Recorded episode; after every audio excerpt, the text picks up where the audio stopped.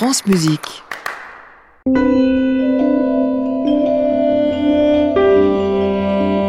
Bonsoir à tous, bonsoir Émilie. Bonsoir Rodolphe. Nous sommes ensemble jusqu'à 22h pour l'actualité du disque contemporain. Avec un deuxième concerto pour piano du néerlandais Robin de Raff. Et puis pour commencer, on vous emmène sur l'île de Bornholm au Danemark.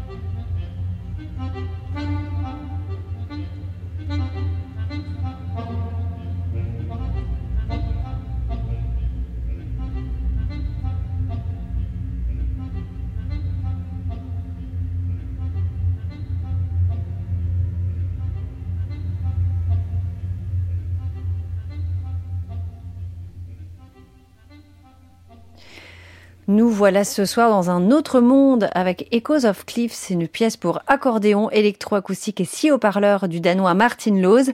Ce musicien né en 71 a étudié à l'Académie de Copenhague avec un compositeur qu'on aime beaucoup qui s'appelle Hans Abrahamsen et comme lui, il sait créer des musiques aux atmosphères particulières et énigmatiques. C'est donc le cas d'Echoes of Cliffs, une pièce portée par l'accordéoniste Bjark Morgensen, Écho d'une falaise, donc ça a été écrit en 2021 et ça s'inspire des paysages de l'île de Bornholm. Martin Loz est un artiste très sensible à la nature et particulièrement à la géologie et les murs de granit présents sur l'île l'ont tout de suite inspiré. Tout comme l'accordéoniste d'ailleurs Bjark Morgensen qui dit j'ai souvent pensé que des atmosphères solennelles et sacrées habitaient les nombreuses carrières de pierre qui parsèment le paysage de l'île. En résulte une œuvre planante et brute avec de grandes vagues atmosphériques mais de laquelle s'échappe parfois une petite mélodie inattendue. Voici la fin de ces échos d'une falaise.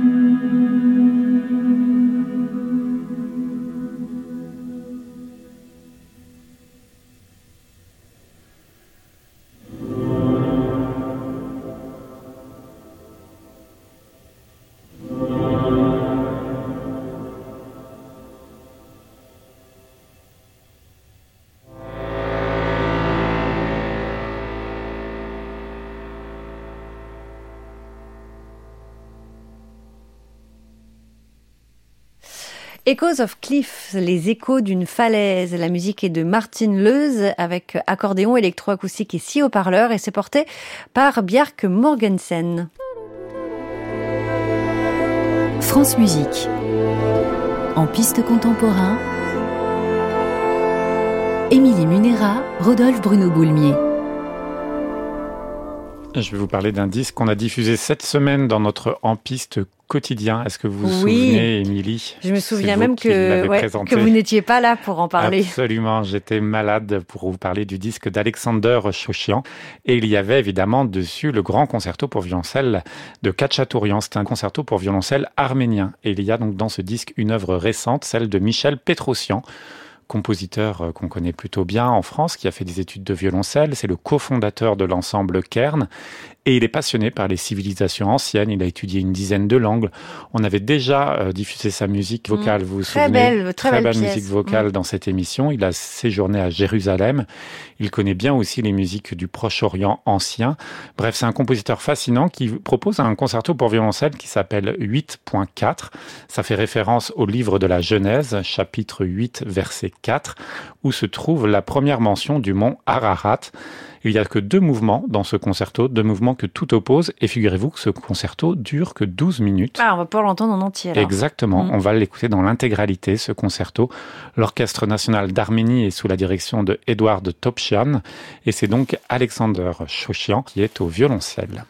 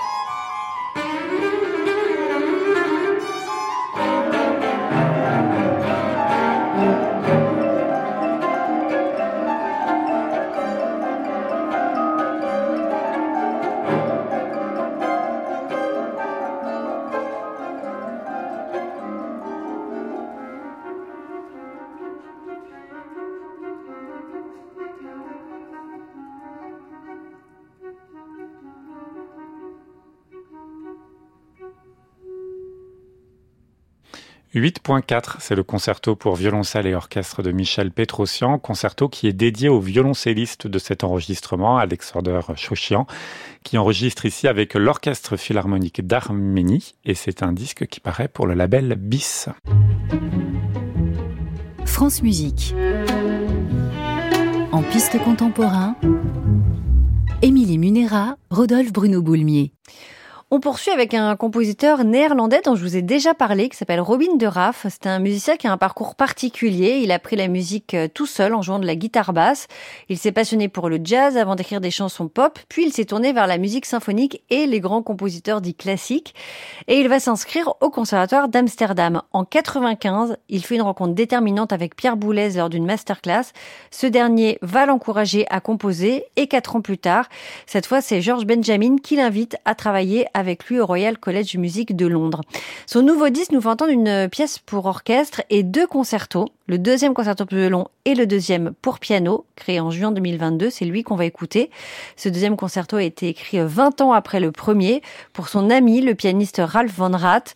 Il est sous-titré Circulus et il évoque, nous dit-on, la circularité du temps et de la vie. Le compositeur veut nous montrer le caractère éphémère de la vie et notre place dans l'univers. Vaste sujet, vaste musique aussi qui dure près d'une demi-heure. Une œuvre dans laquelle le soliste et l'orchestre font jeu égal. Une pièce mystique qui ne se dévoile que progressivement. On va écouter le début, une bonne moitié de ce deuxième concerto pour piano, et c'est notre disque du soir.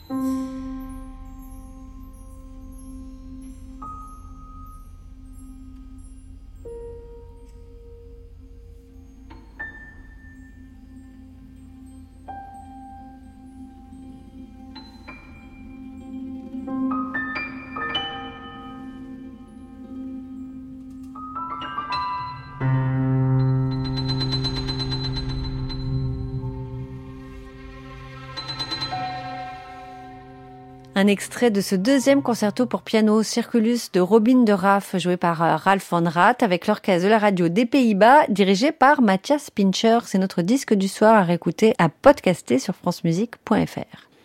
Est-ce que vous voulez jouer, Émilie, au jeu de cette famille? Écoutez, allez-y. En tout cas, j'ai souvent diffusé le compositeur qui arrive. Dans la famille Lukashevski. Alors, je connais pas bien la famille. Hein. Le père, Wojciech Lukashevski, est compositeur. Le fils, Marcin Lukashevski, est compositeur. Et l'autre fils, Pavel Lukashevski, que nous allons écouter, est également compositeur. Ah, c'était facile comme jeu de cette famille. C'était facile, hein mais quand on est, on est forcément compositeur chez les Lukashevski. En tout cas, un compositeur né ici en 1968 en Pologne. Et on dit à propos de lui qu'il a écrit une musique anti-moderne. Mm. Alors, je ne sais pas exactement. Je me souviens très très bien d'avoir lu sa biographie. Ça veut dire euh, une musique, euh, en tout cas chorale, sacrée, résolument anti-moderne. Alors, vous allez entendre une œuvre qui est conséquente, très importante, avec euh, chœur, grand orchestre, deux pianos, solistes. Ce sont ces deux symphonies qui sont enregistrées ici. Lukashevski est également chef d'orchestre et directeur artistique du chœur Musica Sacra de Varsovie. Toute sa musique tourne du côté du religieux et cette deuxième symphonie, nous dit-il, est une sorte de résurrection. Il y a évidemment un enjeu malérien derrière euh, cette partition dont on écoute ici le premier mouvement.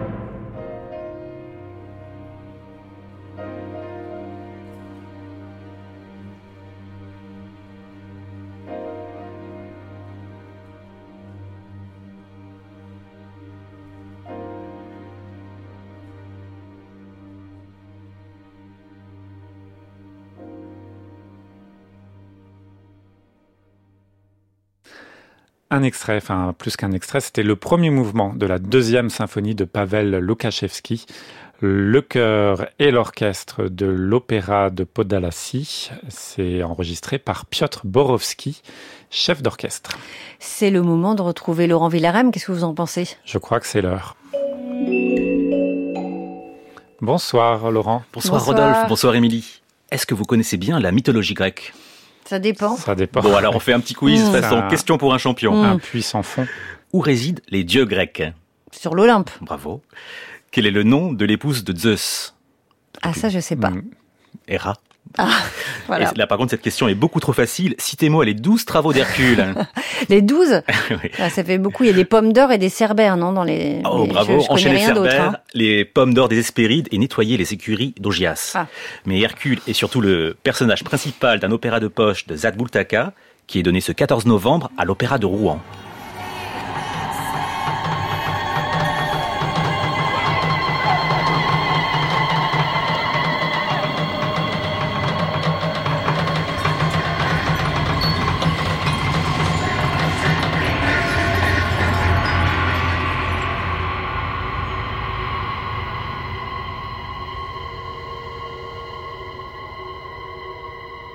Il ne reviendra pas. Il ne reviendra pas. C'est Hercule, le héros de la mythologie, dont le librettiste Bruno Messina et le compositeur Zad Bultaka imaginent une réflexion dans notre époque moderne.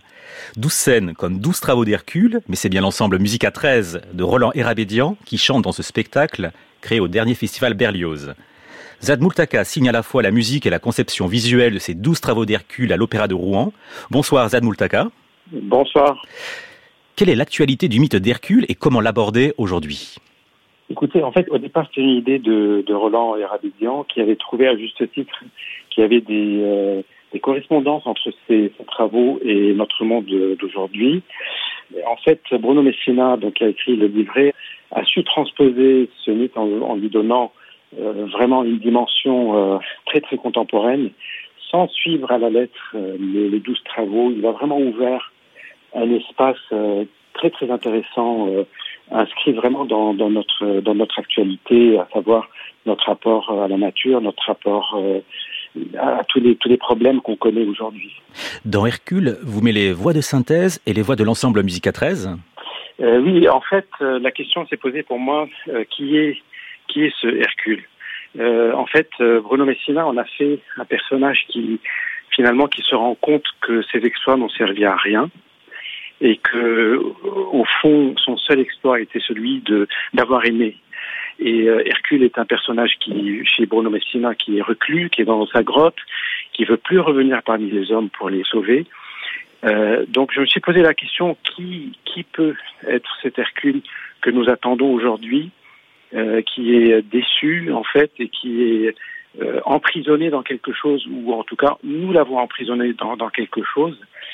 Et euh, finalement j'ai répondu à cette question par euh, la voix synthétique euh, en fait de Google, c'est-à-dire j'ai rentré le texte d'Hercule dans Google et j'ai évidemment que j'ai retravaillé avec différentes voix de synthèse. Et pour moi, c'était ce Hercule-là, c'est-à-dire nous attendons des chimères, nous attendons que la technologie nous nous sauve en fait. Et finalement, je me disais, est-ce que je pourrais amener ou ramener la machine vers nous, c'est-à-dire plutôt que ce soit elle qui nous guide, que finalement que ce soit l'homme qui qui arrive à lui donner un peu d'humanité quelque part. Donc j'ai répondu à cette question par la voix de synthèse. Hercule est un opéra, mais c'est également un spectacle visuel car vous êtes plasticien. Euh, oui, j'ai conçu en fait cet opéra qu'on peut on peut dire c'est un opéra de poche et l'aspect euh, musical évidemment et l'aspect visuel. Par rapport à l'aspect visuel, j'ai imaginé en fait euh, c'est une vidéo qui euh, qui apparaît à un moment donné euh, du spectacle et qui va jamais nous lâcher jusqu'à la fin comme un grand arc comme ça qui va c'est un paysage en fait euh, qui au départ est très euh, très artificiel avec de très belles couleurs très flashantes et, et qui petit à petit va se transformer d'une manière complètement imperceptible vers un personnage noir euh, qui va être grillé, qui euh, qui correspond en fait à ce que nous vivons avec le réchauffement climatique sûrement. mais qui va finir quand même sur une note d'espoir puisque la fin du spectacle, euh, on retrouve euh, un véritable paysage. Donc on a cette dimension-là du, du, paysage qui nous accompagne depuis le début, et aussi quand euh, le guide, donc un des personnages, enfin le personnage central de, de cet opéra, va aller à la, à la recherche d'Hercule, il va le retrouver dans sa grotte pour lui dire viens, les, les hommes t'attendent, et en fait, euh, à un moment donné, cette grotte-là, bon, évidemment, il y a l'ombre de, de Platon peut-être derrière, euh, devient en fait sur l'écran la projection de notre espace euh, à nous, c'est-à-dire acteurs, euh, chanteurs, public, etc. Zad Moultaka, vous êtes d'origine libanaise. Si on évoque la tragique actualité, a-t-on besoin d'un Hercule pour résoudre le conflit israélo-palestinien? Alors écoutez, moi je pense que le problème, surtout dans cette région du monde, c'est qu'il y a trop d'Hercule et que nous vivons encore dans des clans et chaque clan a son Hercule et chacun imagine que euh, ce Hercule va venir nous, nous aider à, vaincre l'autre, euh, à, défendre nos idées, nos identités. Et je pense qu'il est là le problème. Je pense qu'il est temps qu'on tue tous ces Hercules qui sont là, euh, qui, qui, qui qui planent au-dessus de nos têtes, et qu'on retrouve une humanité et qu'on revienne vers, vers notre intériorité pour chasser, comment appeler ça, la sauvagerie, la monstruosité qui est en nous, quelle que soit notre identité ou notre appartenance. Merci beaucoup. Je rappelle, les 12 travaux d'Hercule de Zad Moultaka sont joués le 14 novembre à la chapelle Corneille de Rouen. Merci encore. Les astres se détournent dans leur cours à mon aspect. Le soleil a vu servir avec moins d'horreur. Tu parles trop de toi Ils veulent qu'on parle d'eux Moins de toi, plus de nous Hercule a peur, Hercule est nu, Hercule est vide, Hercule est nu, il fait ce qu'on lui dit de faire.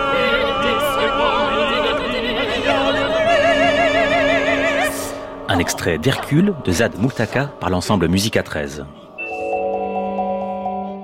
Cette semaine, vendredi et samedi, on fête les 50 ans de l'ensemble L'itinéraire à l'IRCAM.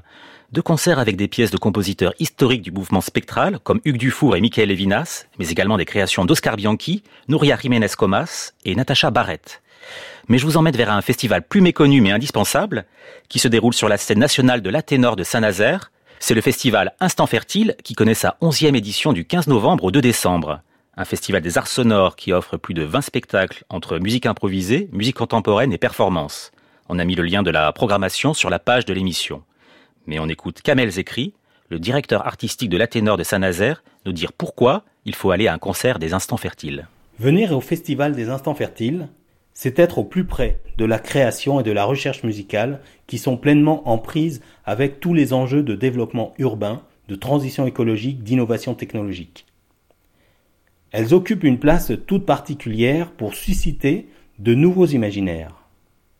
Les Instants Fertiles accueillent la scène underground de live coding, une création portée par Omax et l'intelligence artificielle, une création qui mêle musique et neurodiversité. Venir au Festival des Instants Fertiles, c'est être à l'écoute de l'émergence de nouvelles formes musicales, également dans les champs du numérique et des technologies.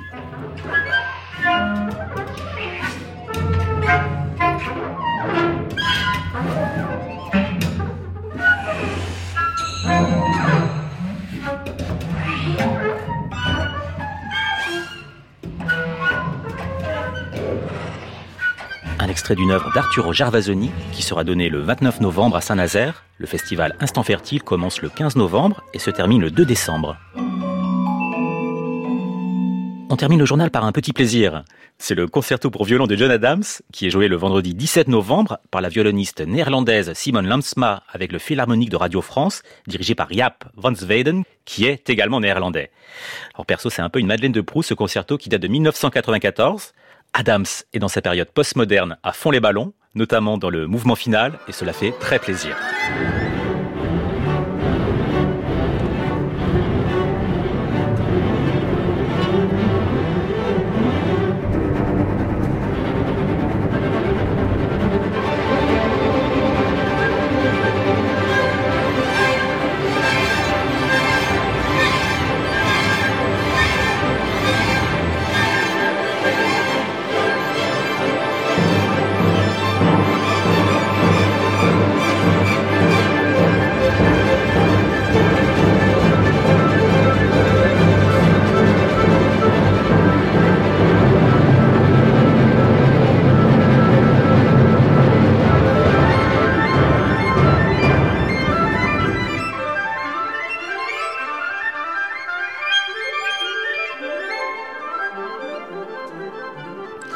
Simone Lamsma et le Philharmonique de Radio France donne le concerto pour violon de John Adams ce vendredi à la Maison de la Radio.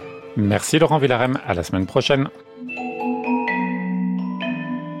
Et merci à Fanny Constant qui réalise cette émission avec Victorien Hodge et Céleste Monod. À réécouter sur francemusique.fr.